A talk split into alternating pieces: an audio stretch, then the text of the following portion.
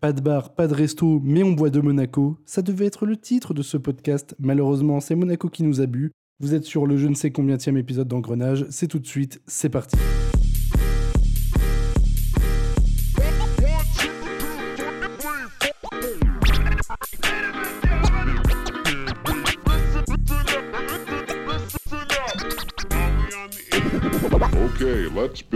Bonjour, bonsoir à tous, c'est Valoumès et on se retrouve pour le je sais pas quel numéro d'engrenage. J'en étais sûr. Ouais, j'ai pas, regardé, j'ai pas regardé, franchement, je suis rentré à limite, limite du couvre-feu. Le il est 19h21. Dès que je suis pas là, il le sait par cœur et quand je reviens pile, il le sait plus.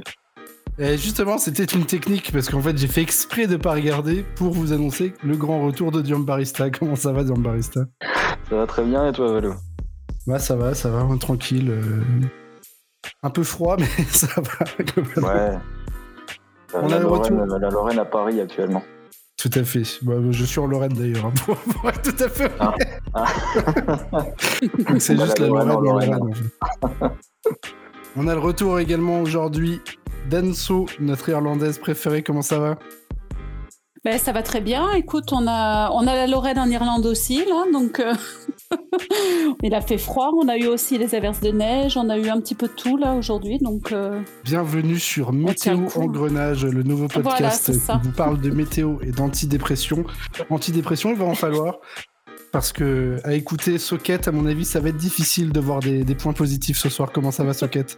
Putain, bah, Ouais, non, mais bah, écoute, hein, ça, va très très bien. Alors évidemment, euh, bon bah on n'a pas eu la météo monégasque euh, euh, là en plus en ce moment là, mais alors sur le terrain aussi c'était un peu la tempête, donc c'est parfait. Le timing et, la météo vont bien ensemble, donc tout va bien. C'est pas faux. Aujourd'hui, vous l'avez deviné, on va parler des, deux défaites. Enfin, même si le deuxième match, c'est, pas c'est techniquement pas une défaite à Monaco. C'est un match c'est un match nul, oui, tout à fait, match nul éliminatoire, hein, cependant. Euh, oui, mais nul quand même.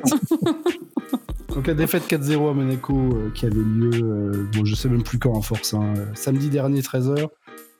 Et du coup l'élimination du FCMS malheureusement en Coupe de France qui est intervenue mardi soir. Et c'était pas de la Ligue des Champions, c'était bien de la Coupe de France, ça s'est vu sur le terrain. On parlera également, on va aborder tout doucement le choc qui nous attend face un des nombreux leaders de cette Ligue 1 euh, Conforama, j'allais dire, c'est encore ça? C'est encore Ligue 1 Uber Eats, Uber Eats. Les repas, les repas. c'est encore mieux. Donc euh, Lille, du coup, euh, qu'on affronte vendredi 21h, un match où on risque encore une fois de prendre 4-0, donc un grand plaisir sur ce match-là. Voilà le 38e, allez, je le dis au pif, 38e épisode d'Engrenage, c'est tout de suite, c'est parti.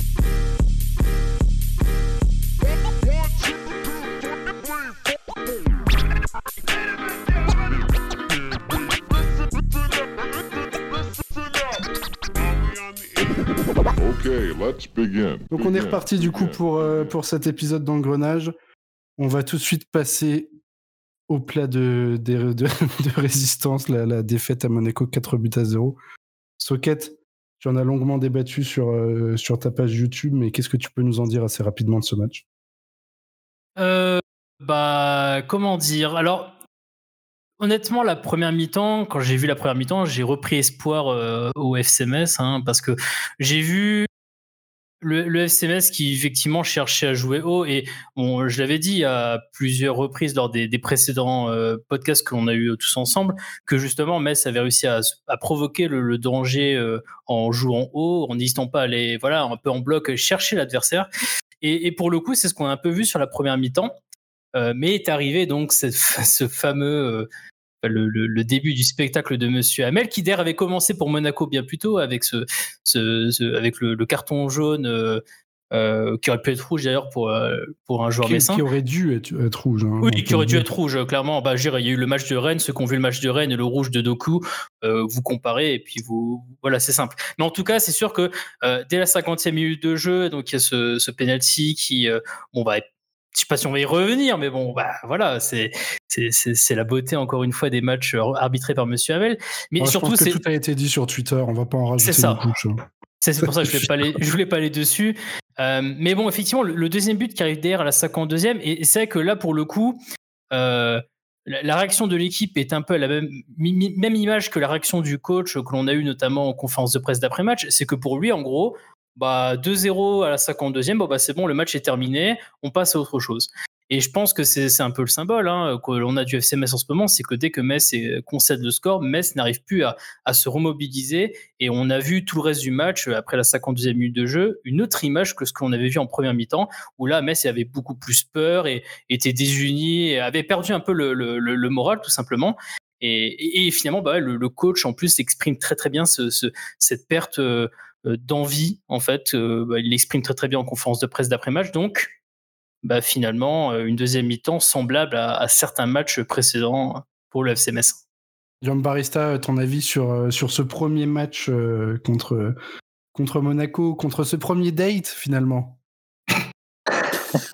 Malaise. Le pas le couteau dans, cette Gênant. non, mais enfin, effectivement, du coup, avec, moi, je suis tout à fait partisan de ne pas parler de, de l'arbitrage et donc j'ai envie d'analyser euh, qu'une seule, euh, qu'une seule mi-temps sur les deux et même au final euh, relier, parler tout de suite directement du, du deuxième match, donc pas de, de trois mi-temps sur quatre au final, parce qu'elles se ressemblent beaucoup, n'empêche, surtout les, deux premières mi-temps, où on retrouve un FCMS euh, bien, plus, cohérent et bien plus consistant, euh, premièrement défensivement, où, euh, où, on était bien plus présent dans les duels, bien moins en retard. En fait, on, a très vite remarqué lors du premier match que Monaco avait un, circuit d'attaque, un circuit de passe en transition offensive qui était très très bien identifié, avec une remontée du ballon sur les côtés, on fixe dans l'axe et on repart sur les côtés. Et tout ça est fait très rapidement et peut être exécuté très rapidement via la qualité technique exceptionnelle de, certains de leurs joueurs voire même de, la totalité de leurs joueurs, hein, parce que ce sont des, très bons joueurs de foot. C'est pas pour rien qu'ils sont à cette, place aujourd'hui. Et euh, malgré ça, nos Messins, aussi bien en défense qu'au milieu, ont su être très souvent sur les premiers, deuxièmes ballons, ce qui a fait qu'on n'a pas tellement subi que ça. Euh, sur, sur, ces, sur ces trois périodes.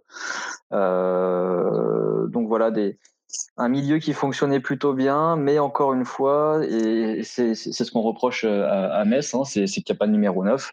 Donc du coup, on enchaîne des dispositifs un peu douteux avec des, des paires d'attaques qui, qui, changent euh, tous les matchs depuis, depuis, depuis trois mois maintenant, sans pour autant qu'aucune ne sache s'imposer. Euh, ce qui fait qu'au final, euh, c'est encourageant. Il y, a, il, y a, il y a vraiment du mieux hein, par rapport aux dernières sorties qu'on a pu voir contre, contre Rennes, contre, contre Angers mais au final, ça reste insatisfaisant dans l'avant-dernier et le dernier geste. On manque cruellement de, de, possibilités devant et on est très très peu dangereux. Donc au final, euh, au final, je pense que Monaco, euh, à, la, sortie de ces deux matchs, n'a pas beaucoup tremblé face à nous hein, sur sur si on prend les, les 180 minutes. Ils ont passé 180 minutes plutôt plutôt sereines.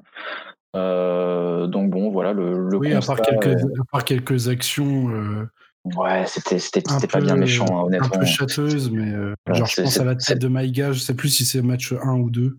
Deux. Match, 2. match 2, ouais, match 2. Alors pour moi, c'est scandaleux, de, scandaleux de, de, de, ne pas cadrer cette tête à cet endroit-là, mais bon, c'est un autre débat.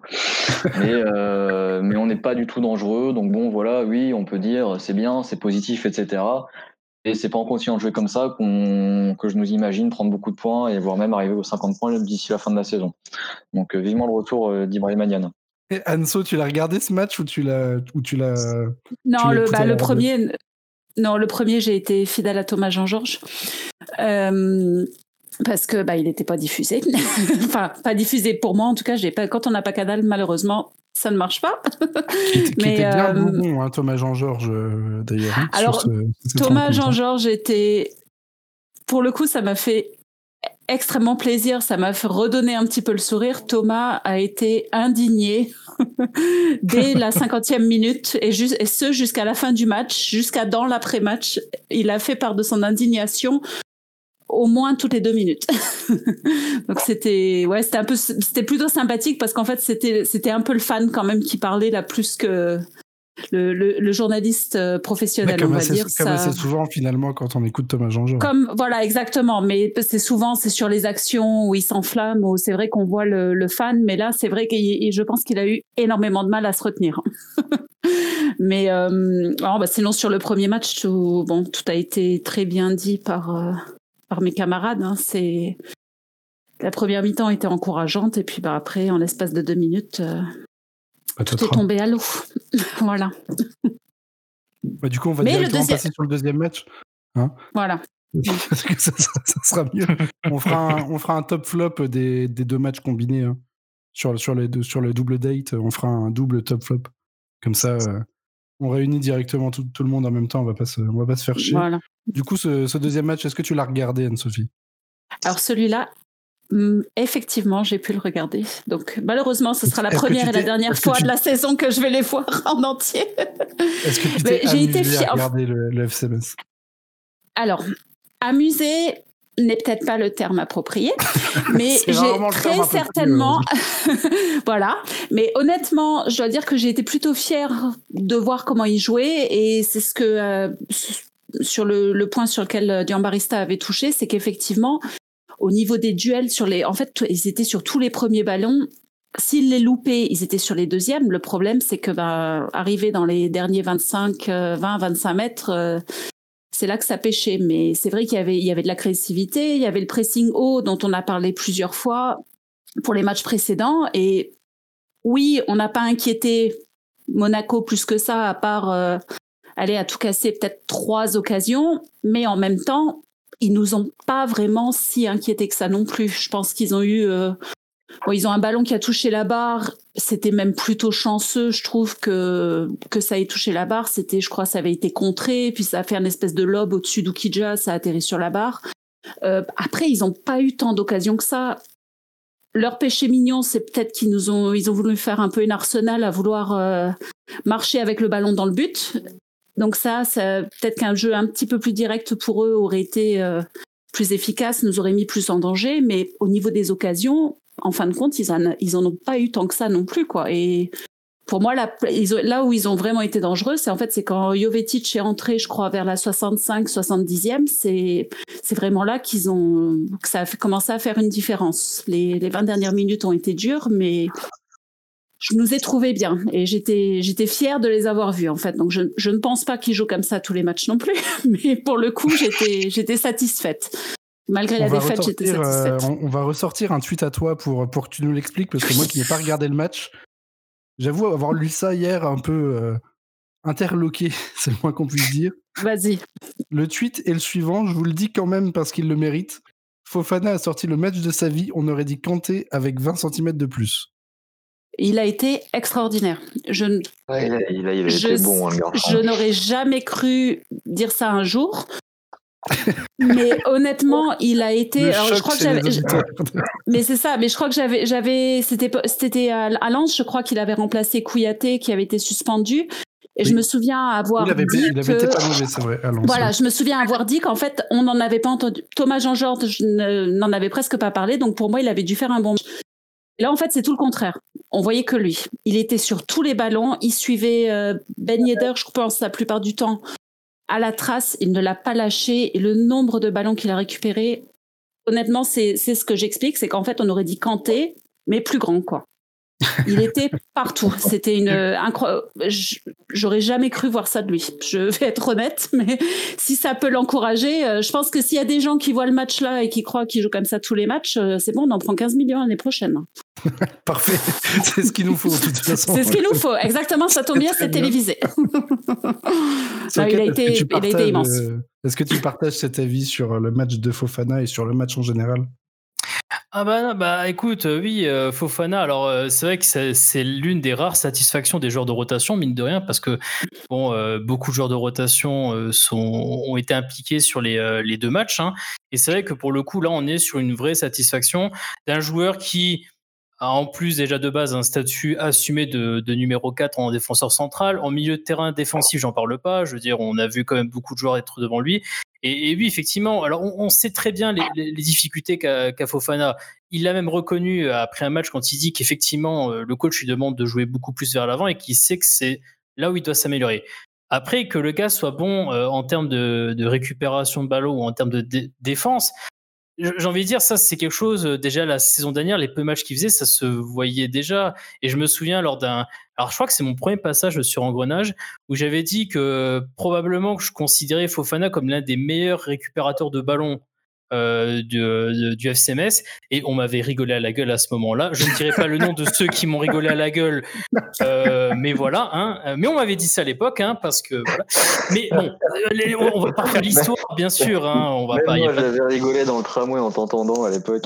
Oui, non, mais, mais encore une fois, je, je, veux dire, on sait très bien que euh, il sera. Euh, euh, c'est pas un joueur qui aujourd'hui est dans forcément un top niveau de défense parce qu'il y a ce problème de relance qui est la raison pour laquelle on a pris euh, notamment Braun plutôt que de pousser Fofana pour remplacer Sunzo à l'époque. C'était la même problématique, c'est qu'on savait qu'il avait des difficultés. Par contre, en termes de récupération, euh, alors des fois dangereusement parce qu'il défend des fois un peu comme un récupérateur, c'est-à-dire que c'est quelqu'un qui aime bien se jeter, il aime bien se jeter euh, sur l'adversaire et pour le coup ça c'est un comportement de récupérateur, d'où le fait que l'allusion avec Kanté est pas si mauvaise. Euh, c'est-à-dire qu'il il aime se jeter sur l'adversaire, mais quand il joue en défense, c'est vrai que des fois, ça nous a coûté notamment quelques, euh, plusieurs, pénaux, mais surtout quelques, je dirais, euh, quelques absences vis-à-vis de la présence des adversaires autour de lui. Et vu qu'il y va un peu inconsciemment, il sait pas trop se voir qui est en adversaire autour de lui, et donc il avait tendance effectivement à avoir des oublis.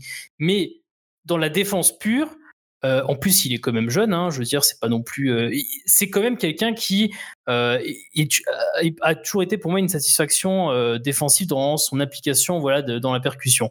Après, effectivement, je pense que pour lui, vu qu'on parlait beaucoup de ce qu'il allait peut-être l'année prochaine être bougé ou pas du FCMS, je pense que le match qu'il fait là lui permet de retrouver beaucoup plus de crédibilité euh, par rapport à ce qu'on a pu voir de lui peut-être euh, lors des euh, mois précédents. Oui, même, même dans la relance, hein, au final, on n'en a pas parlé, mais je ne l'ai pas trouvé dégueu non plus. Hein. Non, pas dégueu, effectivement. moi, je trouvais qu'il jouait, il jouait même plus. J'avais l'impression qu'en fait, c'était pas vraiment une défense à 4 parce que Delaine était quand même pas mal avancé surtout, mais il jouait, j'ai l'impression, juste en devant en fait. Voilà, ouais, il était entre le bah, il y avait euh, c'était et Kouyaté qu'on avait derrière, je crois, hein, et il était limite juste un, peu plus devant en fait. Donc ça éliminerait le plus en récupérateur en fait, oui. Euh. Mais c'est son profil de jeu en fait. C'est un joueur qui pour le coup aime bien sortir, un peu comme Braun le fait. Mais moi je trouve que Mais je trouve que Fofana le fait mieux que Braun pour le coup. Euh, réussir à sortir sur l'adversaire. Après, effectivement, il faut que les centraux d'air pensent à couvrir entre guillemets euh, le fait qu'il sorte. Hein.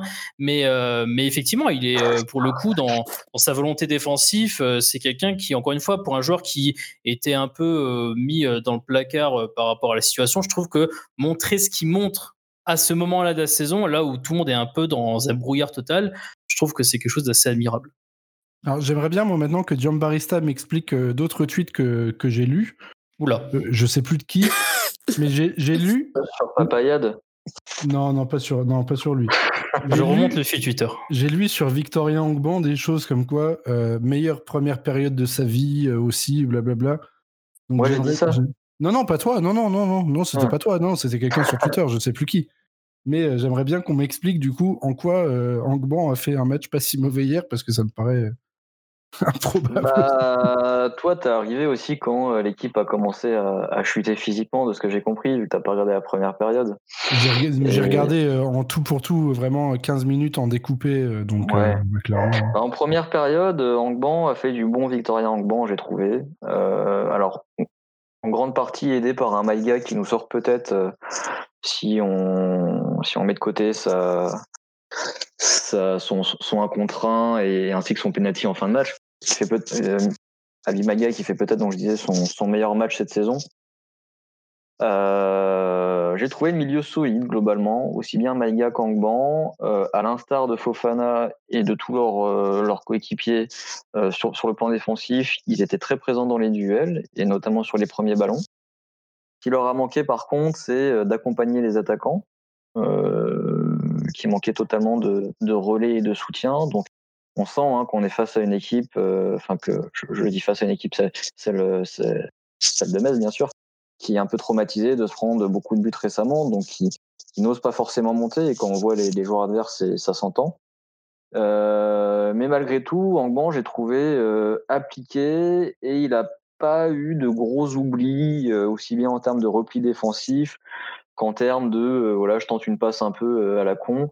Globalement, j'ai trouvé, j'ai trouvé assez bon dans, l'orientation du, jeu. Bon, ça restait très latéral, hein, c'est ce qu'il sait faire, mais aussi physiquement, il, il, il, en imposait bien et il nous a vachement aidé, je trouve aussi, notamment sur les sorties de balles. Donc non, on va pas acheter des fleurs non plus parce que bah, encore une fois, une fois qu'il baisse un peu physiquement, c'est là que le cerveau débranche il n'arrive plus à rien faire, le, garçon. Mais, euh, mais si on prend en compte ces 60 premières minutes, c'était plutôt, c'était plutôt bon. Et sinon, du match, euh, qu'est-ce que tu en as pensé euh, plus globalement? Du deuxième match? Oui. Bah, j'en ai, j'en ai parlé tout à l'heure. Hein, je t'ai dit, j'analysais les, les, deux en même temps. moi, pour moi, on a eu les mêmes raisons de satisfaction et les mêmes raisons de frustration. C'est-à-dire que euh, ok, très bien, on retrouve de la solidité défensive. Euh, on joue plus haut, mais, il y a plus de cohérence. Et encore, j'ai même pas envie de te dire qu'on joue plus haut. Ça, c'est vraiment par, par micro-séquence qu'on joue plus haut, tu vois. Mais globalement, le milieu. on l'a vu quand même. Contrairement au dernier match, oui, on l'a vu, on l'a vu, exactement. On l'a vu sur plusieurs phases quand même. Mais globalement, euh, sur la, quasi-totalité du, du, match, le double pivot joue beaucoup trop bas euh, et de même que les latéraux euh, ne montent peut-être pas assez. Euh, ce qui fait que voilà, on a, des, des joueurs devant qui n'ont même plus Boulaya pour être en soutien direct, parce que Boulaya, depuis de nombreux matchs maintenant, est forcé de reculer de, 10-15 mètres sur le terrain pour toucher plus de ballons et, fluidifier, aérer le jeu. Donc on se retrouve vraiment finalement avec deux joueurs devant qui n'arrivent pas du tout à se trouver. Je, je, regarde très je, je m'attarde très rarement sur les, sur les positions moyennes de, de, nos deux avants, mais il doit y avoir constamment plus de, plus de, plus de 20 mètres entre ces, entre ces deux garçons. Et peu importe qui ils sont, que ce soit Yad, Gay, Iseka, Wagner, systématiquement c'est comme ça. Donc, euh, c'est ce que je disais hier dans, dans Grenade Football Club euh, après le match. C'est que pour moi, tu, tu peux mettre n'importe qui devant. Aujourd'hui, ça ne fonctionne pas parce que les profils ne collent pas. En tout cas, nos, nos profils offensifs ne collent pas à ce, à ce système devant.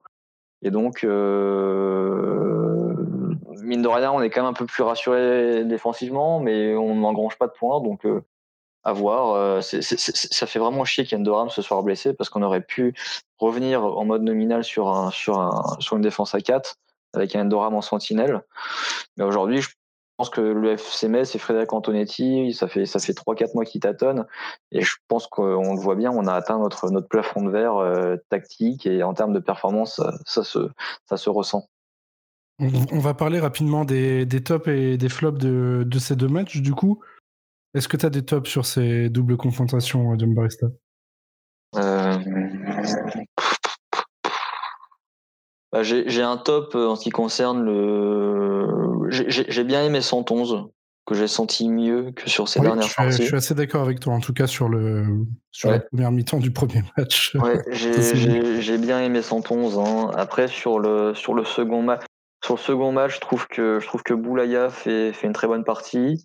Euh, Pape Matarsar, globalement également, fait, fait, fait deux bons matchs. Et une mention spéciale pour, euh, pour Rukija, qui sort un très beau match hier et qui nous rappelle euh, qu'il est, euh, qu'il est vraiment le gardien numéro un. Quoi. Très clairement. Et tes, tes flops, du coup, sur ces, sur ces deux rencontres?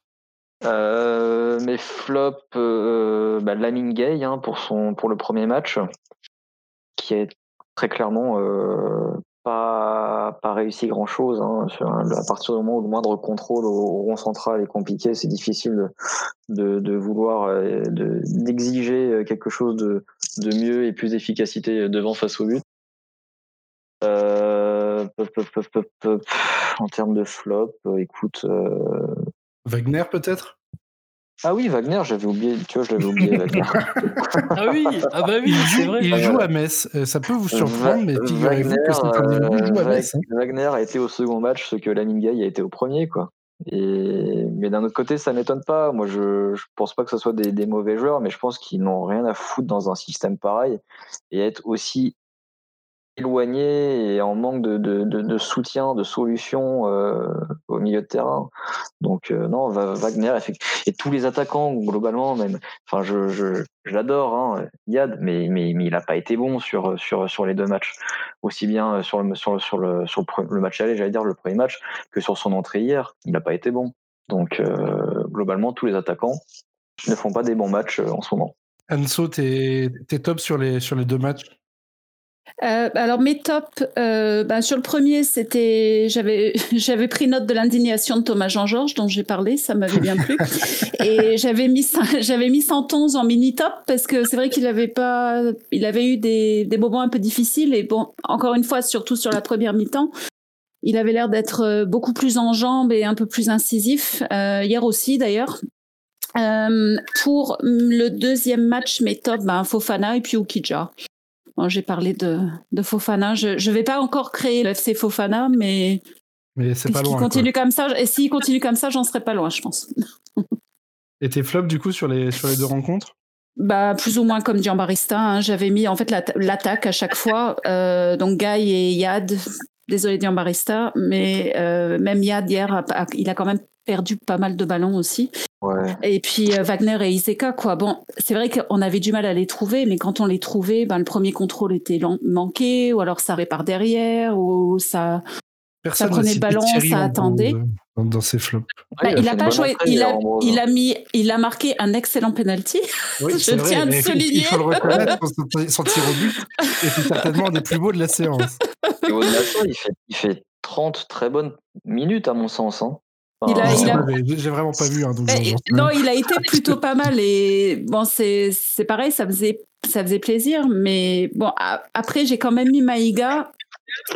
Il avait fait une excellente mi-temps et en fait en deuxième mi-temps j'ai l'impression qu'il a, je sais pas, il y avait des erreurs, il y avait des pertes de balles et puis pas cadré. Voilà, c'est ça. Et pas cadrer sa tête, pas cadrer le péno. Euh, bon, je sais bien que c'est la loterie, les tirs au but, mais bon, quand, quand le ballon il passe à 1m50 au-dessus du but. Euh, ouais, ce, ce, tir au but-là, il est, il est pas évident. Hein, Celui-là, il est un peu difficile à, accepter quand même. Quoi. Bon, il aurait été rien que cadré, le gardien l'arrêter, même si c'était un mauvais tir, c'était cadré. Là, quand ça passe à 1m50 du but, tu peux rien faire. Quoi. Donc, euh, voilà. Socket, t'es top euh, sur, le, sur les deux doubles rencontres bah déjà, tâche pas simple parce qu'il faut trouver un joueur qui a joué les deux rencontres. Non, c'est vrai que... un joueur qui a joué la première et un qui a pas. Ouais, non, non, mais je, je, t'avoue que parmi toutes les performances, si je prends les performances des deux matchs, c'est que pour le coup, je pense que la plus agréablement surprenante reste celle de Fofana. Voilà, donc euh, je t'avoue que euh, même si. On est sur du jamais entendu sur Engrenage. Fofana, c'était deux fois dans les tops. Incroyable. Eh ben, les gars, et, euh, ici également, euh, c'est compliqué. Euh, j'ai vu que j'ai fait une boulette.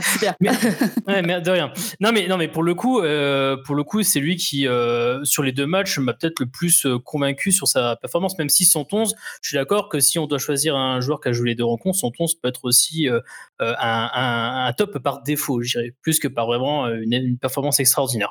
Donc ça, je suis à ce niveau-là pour les tops. Et pour les flops, bah effectivement, moi je Wagner, hein, parce que là pour le coup Wagner a fait les deux matchs en plus et, Wagner euh, a, pas vraiment euh, existé. Et juste ajouter une chose par rapport à, Yad, c'est vrai que Yad, je trouve qu'il nous a fait un, match un peu à l'esprit génération foot, c'est-à-dire euh, bon, si vous pouvez voir un peu les matchs de génération foot, les joueurs aiment bien aller tout seul avec la balle et entre guillemets, ce, voilà, c'est un peu de se démarquer quoi. Voilà, non mais surtout ils, ils prennent la balle, ils essaient d'aller le plus loin possible. Voilà, c'est ça qui était un peu à l'époque reproché d'ailleurs à un joueur comme, euh, comme Ismail Assar, quand il est arrivé à Metz, de dire le gars fait que, le, fait que des tout droits, faut que tu arrêtes de faire ça. Ben, un peu, Yad a un peu. non. exactement. Yad n'a pas encore passé cette étape où il, a, euh, où il faut qu'il arrête d'aller tout droit. Et sur ce match, il a peut-être fait un peu tout droit, mais euh, je vais quand même garder Wagner pour, pour mon flop, bien sûr. Très bien. On va parler du coup rapidement du, du, du match qui arrive vendredi 21h un très bel horaire encore une fois euh, pour de la Ligue 1. Contre... Ouais, parce qu'il y a Oui, en plus, putain, c'est vrai. Oh oui, il va falloir faire un choix. Bah, le, choix est vite fait. Le choix est bah, vite fait. Le, prochain podcast parlera du, de l'épisode de Colanta. Voilà, je suis désolé. Pour ceux qui ne regardent pas, mais on fera un épisode en série. mais la radio, mais la radio. Ouais, je vais mettre la radio en plus de, en plus de Denis Brogniard, ça sera très bien. Donc, donc, du coup, ce match contre le, contre le LOSC Lille, hein, qui, a, qui, a, deux fois Lille dans son nom, on rappelle. Sinon, c'est pas drôle, bien évidemment. Euh, qui est actuellement leader hein, de, de, Ligue 1. J'ai dit tout à l'heure co-leader, mais je parlais en fait des nombreux leaders qui, qui s'étaient succédés entre Lille, Paris, Lyon, euh, bientôt Monaco peut-être, qui sait. Donc du coup, euh, ce match qu'on va qu'on joue à domicile d'ailleurs, c'est à domicile, non Oui, euh, oui, ça... Malheureux, malheureusement, oui. Ce qui, ne change rien en soi, à part qu'on est encore moins bon à domicile cette année que les autres ouais. saisons, ce qui est inexpliqué étant donné qu'il n'y a pas de public. Mais bon, euh, ce match, qu'est-ce que vous en attendez, euh, si ce n'est euh, juste de prendre le moins de buts possible? Parce que Lille est sur une bonne forme actuellement. Après, Lille, c'est aussi le genre de club qui est très très irrégulier cette saison. Donc, qu'est-ce que vous attendez de cette rencontre? On va commencer par Barista. C'est irrégulier, mais là, quand même, ils sont dans le sprint final. C'est ce que je dis, c'est ce que je disais hier soir. Ils ont une, une, occasion tous les tous les 10-15 ans pour pour jouer potentiellement au titre. Je les vois absolument pas lâcher ne serait-ce qu'un point à Metz, qui est dans une qui, qui, qui clairement on est on n'est pas bon du tout en ce moment. On n'a pas marqué de but euh, depuis euh, depuis quand depuis, euh, je, je, suis je suis sur le depuis Lens. Euh, Lens. depuis Lens. Rennes Rennes Rennes Rennes Rennes, on a marqué. Ah oui, ouais, voilà. Rennes, tout ça, but de Rennes. En plus, voilà. quand même, but de Monsieur Yad, quand même. J'y sais, je dis bien rien. sûr. Mais, euh, mais bon, voilà, quoi. On est, on est, on est plus foutu de, de, de, marquer dans le jeu, de surprendre l'adversaire. Euh, défensivement, on s'est rassuré, mais euh, c'est pas pour autant qu'on qu'on arrive à faire bonifier ça. Euh, Lille vient de perdre Jonathan David sur blessure. Mais ils ont quand même de la qualité devant. Hein. Bah, qui est-ce qu'on va perdre, nous, d'ici vendredi sur blessure? C'est ça qu'il faut, toujours se poser voilà, comme question. Ça, attention. Enfin, faut, faut, le dire, hein, c'est quand même dramatique. On pensait, euh, on pensait, voilà, au mois de février arrivé, que ça y est, on allait recommencer à récupérer des mecs et que au mois de mars, avril, ça allait, carbone, ça allait charbonner parce que parce que parce qu'on récupérait tout le monde. Et au final, Eh depuis bien, on récupère personne et on, et on, et On perd en. Donc, euh, non, honnêtement, je suis pas optimiste du tout.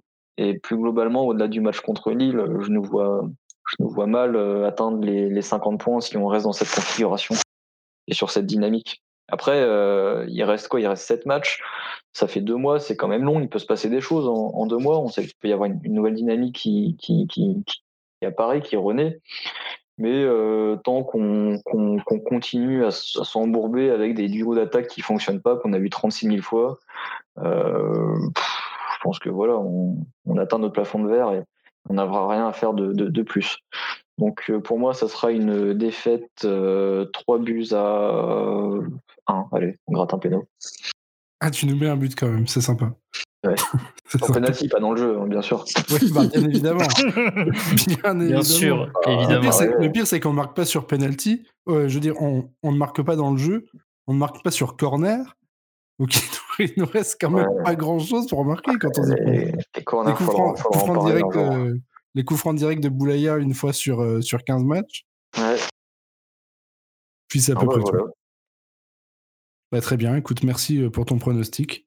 Anso, euh, qu'est-ce que tu attends de ce match euh, contre l'ogre Bah, lillois Honnêtement, pas grand-chose non plus, on va pas se mentir.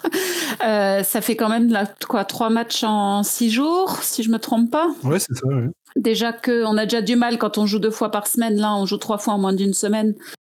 Ça risque d'être compliqué. Maintenant, j'ose. Bon, le- la seule toute petite lueur d'espoir que j'ai peut-être, c'est qu'ils ont vraiment fait un match solide hier soir. J'ai trouvé et pour le coup, j'espère que ça, on va dire que ça va leur redonner du courage et du cœur à l'ouvrage, au moins côté défensif. Donc, si on arrivait à pas trop encaisser de but, ce serait bien. Mais bon, je vais dire que si on arrivait à gratter un match nul, je crois que je fais péter la Mirabelle là. Ça. Je vois pas plus que ça, mais je pense que Lille. euh, mais Bon, alors pareil, effectivement, Lille a quand même des gros hauts et des gros bas aussi. Donc, euh, bon, avec un peu de chance, on les prendra sur un mauvais jour. Mais bon, eux, ils n'ont pas joué du tout depuis samedi dernier, donc ils seront plus frais, malgré l'absence de euh, Jonathan David. Ouais, bon, je, partirais bien. Le, le 3-1 me- de me paraît.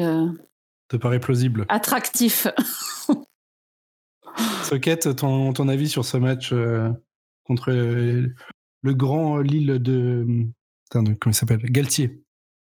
Bah écoute, ça va être un moment euh, extraordinaire puisque, euh, bien sûr, nous allons.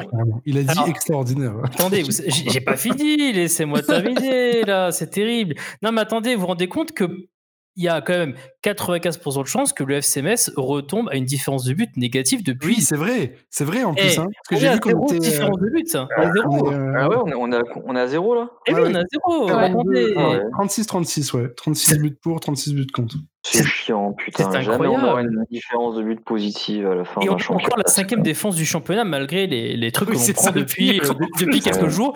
Bah, euh, ça peut bouger d'ici la fin de la saison, mais en tout cas, c'est vrai que euh, c'était effectivement à, à signifier. Alors non, mais alors sur ce match, alors, euh, juste pour euh, petite euh, analyse hein, comme ça, mais bon, Lille a perdu un seul match depuis depuis la reprise en Enfin, depuis carrément, je crois, je crois qu'ils ont une défaite début janvier, mais depuis la phase retour, bah, Lille, c'est une seule défaite contre Nîmes. hein, il, y a, il y a deux matchs, donc clairement, on va, on va prendre, on va prendre cher. En plus qu'ils sont leaders, donc ils ont un rôle à tenir important puisque ils doivent garder le lead.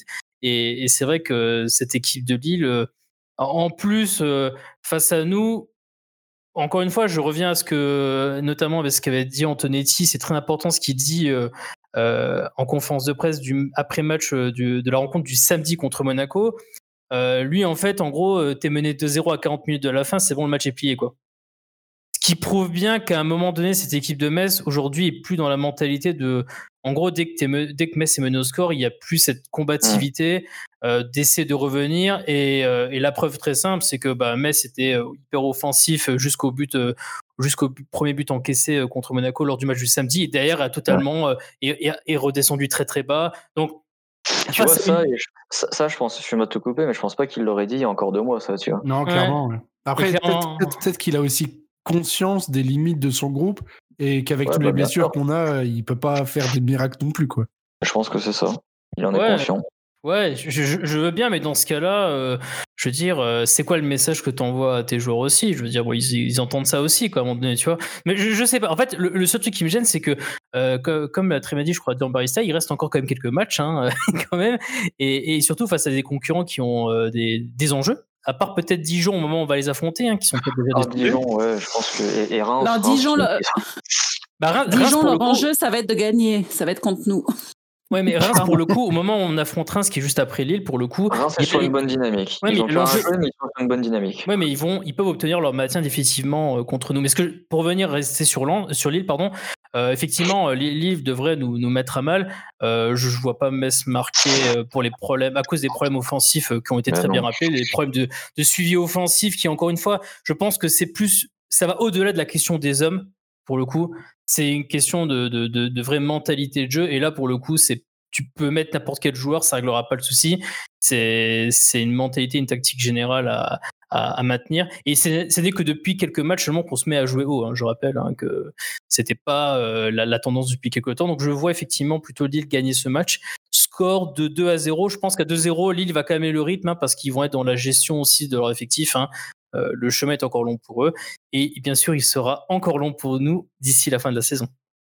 C'est très, très, très joliment dit, ça dit donc. Merci Incroyable.